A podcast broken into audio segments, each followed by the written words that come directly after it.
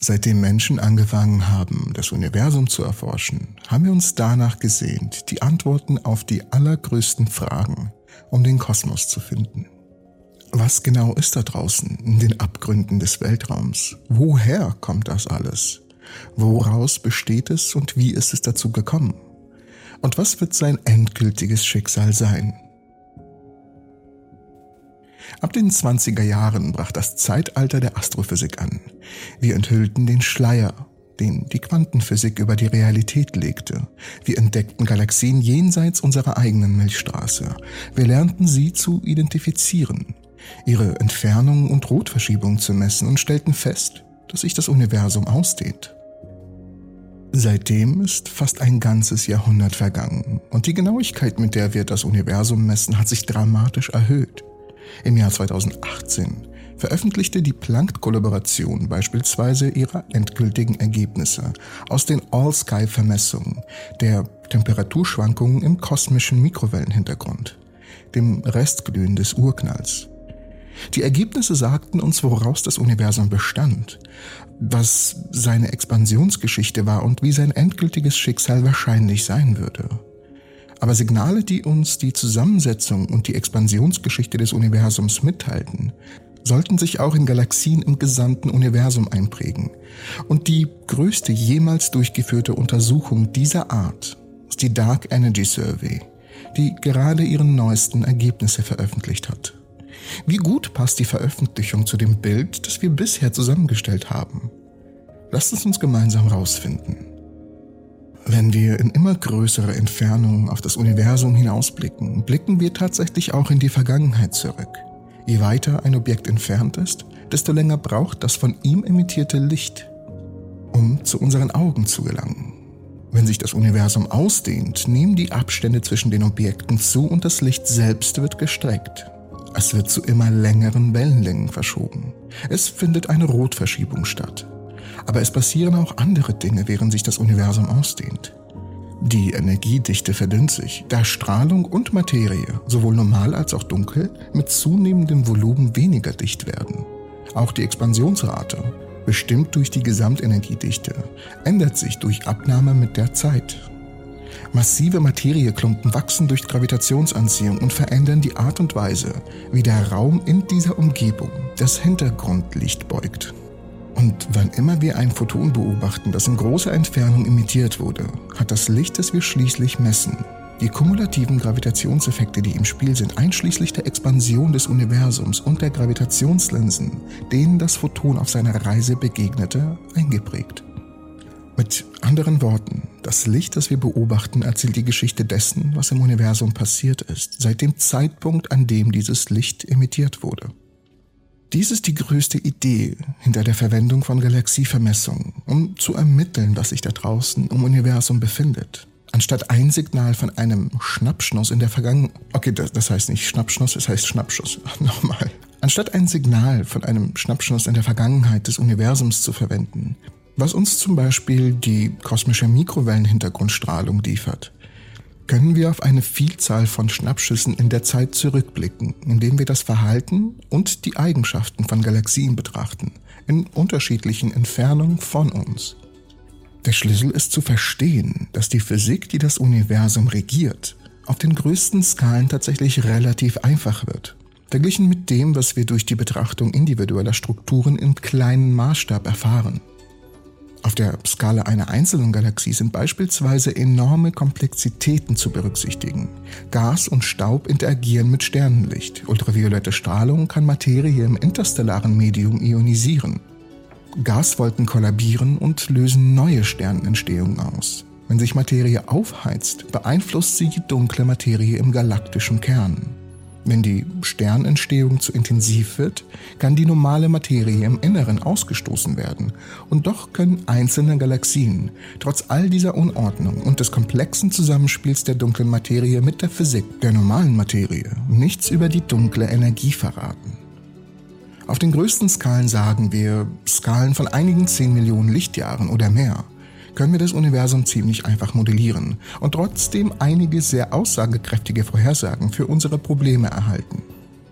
Wir können dunkle Materie als kollisionslose Flüssigkeit behandeln, die zwar gravitiert, aber nicht auf andere Kräfte reagiert. Wir können normale Materie als massiv modellieren, aber mit Selbstinteraktion und mit Kopplung an Photonen. Und die Photonen selbst können wir als eine Art Strahlungsbad behandeln, das Druck ausübt und sich an normaler Materie streut, jedoch nicht an dunkler Materie.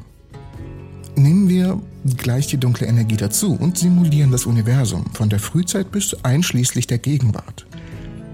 Die Idee dahinter ist, einen großen Set an Katalogen von Galaxien zu erstellen, welche auf geringfügigen Unterschieden in kosmologischen Parametern basieren.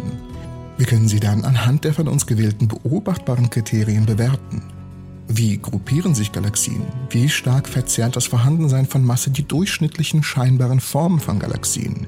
Und was passiert, wenn wir versuchen, die Quellen des Linseneffekts mit den tatsächlichen Positionen der Galaxien in unserem Katalog zu korrelieren?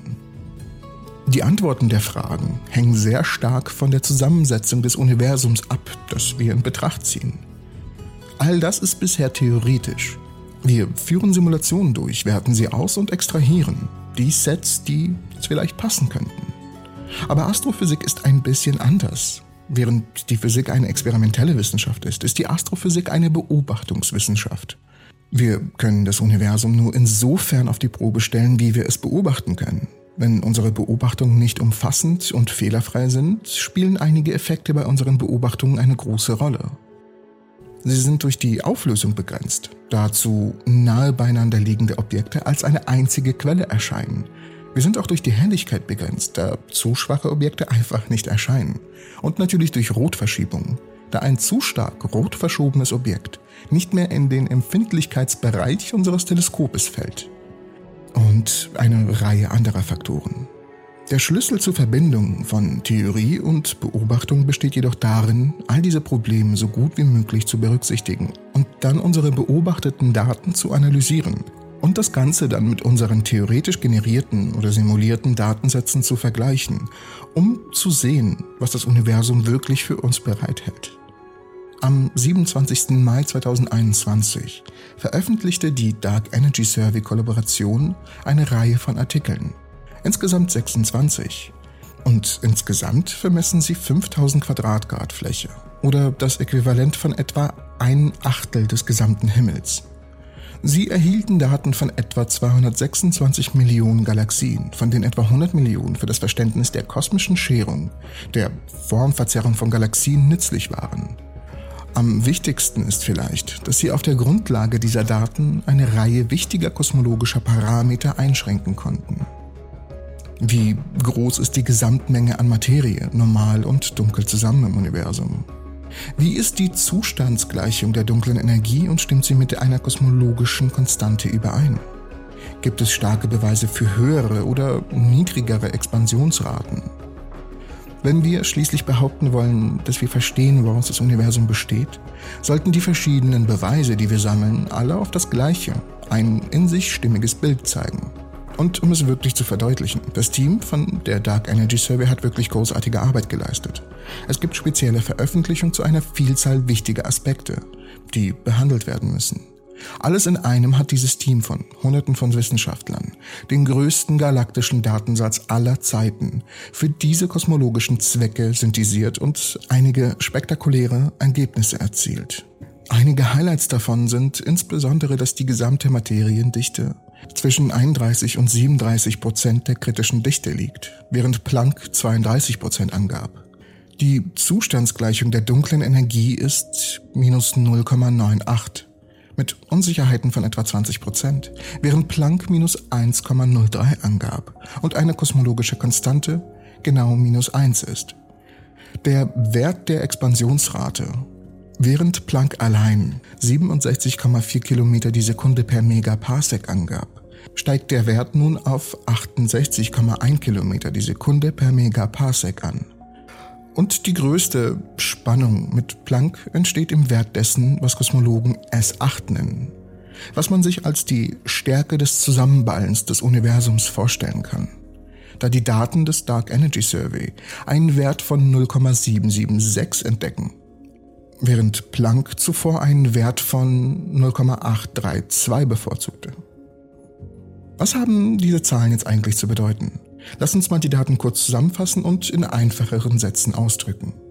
Die Daten des Dark Energy Service, Daten die der bisher größten Galaxiedurchmusterung, haben durch drei unabhängige Methoden das kosmologische Standardmodell bestätigt und ein wenig verfeinert. Wenn die Daten des Planck und des Dark Energy Service zusammengenommen werden, erhalten wir ein Bild, das im Wesentlichen von den Planck-Daten allein unverändert ist.